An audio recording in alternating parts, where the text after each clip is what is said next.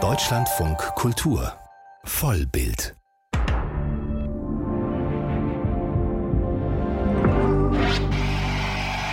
Wenn man diese Töne hört, dann heißt das meist, gleich beginnt die Serie. Eine neue oder eine alte oder die neue Staffel einer alten Serie. Jedenfalls war 2023 auch wieder ein sehr gelungener Jahrgang für viele Serienfans. Nicht nur das Ende von Succession hat viele elektrisiert, auch die letzte Staffel von The Crown. Anna Wollner mit ihren Tops und Flops des Serienjahres 2023. Das erste große Serienhighlight, vielleicht sogar das Serienhighlight des Jahres 2023, fühlt sich schon eine Ewigkeit weg an. Dabei war im Januar alles unglaublich präsent, allein von der Prämisse her. Wenn für die Welt keine Hoffnung besteht, warum machst du dann weiter? Du hast die Welt nicht gesehen. Du hast keine Ahnung. In der Computerspielverfilmung The Last of Us hat im Jahr 2003 eine Pandemie mehr als die Hälfte der Weltbevölkerung ausgelöscht und zu Zombies mutieren lassen. Pedro Pascal und Bella Ramsey ziehen als unfreiwilliges Vater-Tochter-Gespann durch die USA auf der Suche nach einem Heilmittel. Ihr Überlebenswille ist Spiegel des Überlebenswillen der Menschheit. Die Serie begeistert nicht nur durch den Cast und die Liebe zum Detail, sondern vor allem auch durch ihren Mut, zum Beispiel in Folge 3 Liebe mich, wie ich es will, einer Nebenfigur eine Folge lang eine eigene Biografie zu geben. Staffel 2 ist bestellt. Was ist dein Problem? Was? Fick dich. Richtig Beef, entstanden aus einer Alltagssituation, gibt es in der gleichnamigen Netflix-Serie. Ein Moment, wie ihn alle kennen, ein kleiner Konflikt auf einem Parkplatz, der das Leben der Beteiligten verändert. Ein Anhuber vorm Supermarkt, eine Verfolgungsjagd durch LA und eine Gewaltspirale, die sich nach unten schraubt.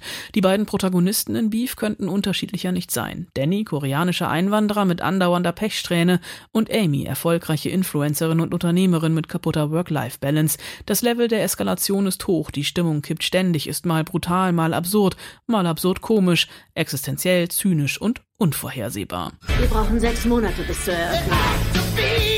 Sechs Monate? Und das ist Was, ambitioniert? überheblich. Verrückt! Zweite Staffeln sind in der Regel nicht erwähnenswert, mit Ausnahme von The Bear. Eine Serie über den ehemaligen Sternekoch Kami und seinen Versuch, aus einem ranzigen Sandwich-Schuppen in Chicago das angesagteste Restaurant der Stadt werden zu lassen.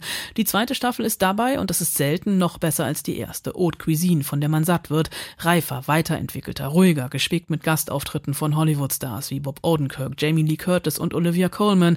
Eine Serie, die man nicht hungrig gucken sollte. Hallo, Hannah.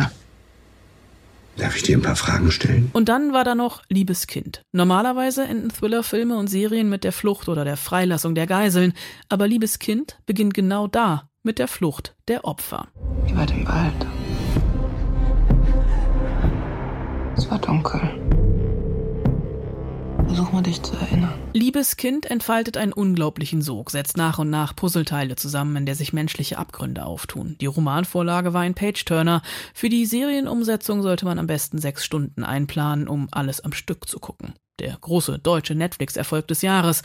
Und wo wir schon bei den Deutschen sind, da gab es zwei, die sich ganz heimlich in die Herzen gespielt haben. Zwei Serien der ARD. Irgendwas mit Medien und Nackt über Berlin von Axel Ranisch. Die erste eine kleine, unscheinbare Mockumentary über einen vollkommen unsympathischen Erstsemester, der meint, die Uni-Weisheit mit Löffeln gefressen zu haben. War- Warst du dieser Typ, der in der Schule auch immer irgendwie alles mit Medien gemacht hat? Ja, genau. Und Das der war ich. immer an diesen ganzen Kreativwettbewerben teilgenommen hat? Ja, ja. Weißt du, was lustig ist? Das hat dir fast jeder irgendwie erzählt. Eine Serie, die ganz bewusst jedes Fettnäpfchen mitnimmt und Fremdschampotenzial hat, im Positiven. Mit Nackt über Berlin beweist Axel Ranisch unter dem autobiografischen Motto Nichts ist so gewesen, aber alles hätte so sein können, dass er wirklich alles kann. Eine sehr unangestrengt schöne Geschichte über Familie, das Erwachsenwerden, die eigene sexuelle Identität und einen Thrillerplot um eine Entführung, die es in sich hat. Ranisch beweist in der Schauspielführung ein unglaubliches Gespür für Nuancen, gibt Einblicke in die Welt der Lichtenberger Plattenbausiedlung und die vietnamesische Diaspora, verknüpft die Entführungsgeschichte fast schon nebenbei mit Rassismus und Fremdenfeindlichkeit. Das ist der tödlichste Krankheitserreger, der je entdeckt wurde. Haben wir sie selbst über uns gebracht? Es ist im Trinkwasser. Wollen Sie behaupten, die Krebse hätten absichtlich unser Wasser verseucht? Ich behaupte gar nichts. Die Daten zeigen es. Wo Licht ist, ist auch Schatten. Das gilt genauso für Serien wie alles andere im Leben. Mit Der Schwarm hat das ZDF im Frühjahr ein 44 Millionen teures Mammutprojekt präsentiert, die gleichnamige Romanverfilmung nach einer Vorlage von Frank Schätzing. Der hat sich höchstpersönlich im Vorfeld von der Serie distanziert, in einem Interview vernichtend geurteilt, es pilchert mehr, als dass es schwärmt. Und der Serie damit den Wind aus den Segeln genommen. Ein vorverurteilter Flop, der dem ZDF einen Quoteneinbruch beschert hat. Manchmal ist es eben doch besser, über Abrufzahlen und Co. schweigen zu können.